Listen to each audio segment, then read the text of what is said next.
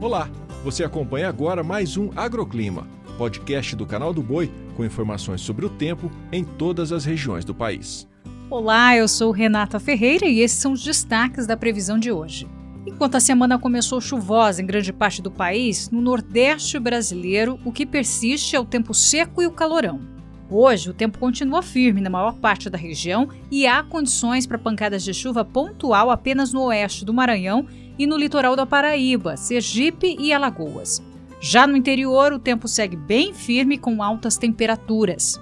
Na região norte, outro cenário. O dia será de nuvens carregadas com chuva intensa e volumes elevados no norte do Tocantins, Amazonas, Acre e Rondônia. A previsão de pancadas de chuva também em Roraima, Amapá, além do oeste, norte e leste do Pará.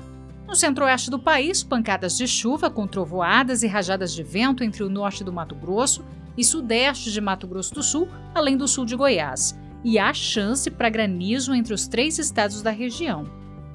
Ao longo do dia, tem chance para pancadas de chuva por todo o Rio de Janeiro, parte de São Paulo, metade sul de Minas e no centro-sul do Espírito Santo temporais com granizo e rajadas de vento devem atuar pelo centro e norte paulista, em Minas Gerais e no oeste Serra do Espírito Santo.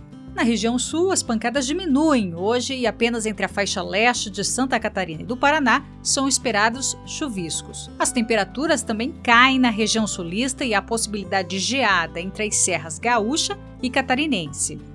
Olhando para os próximos dias, percebemos que as instabilidades vão voltar a atuar no sul do país e vai continuar chovendo ao longo da semana entre o sul e o sudeste.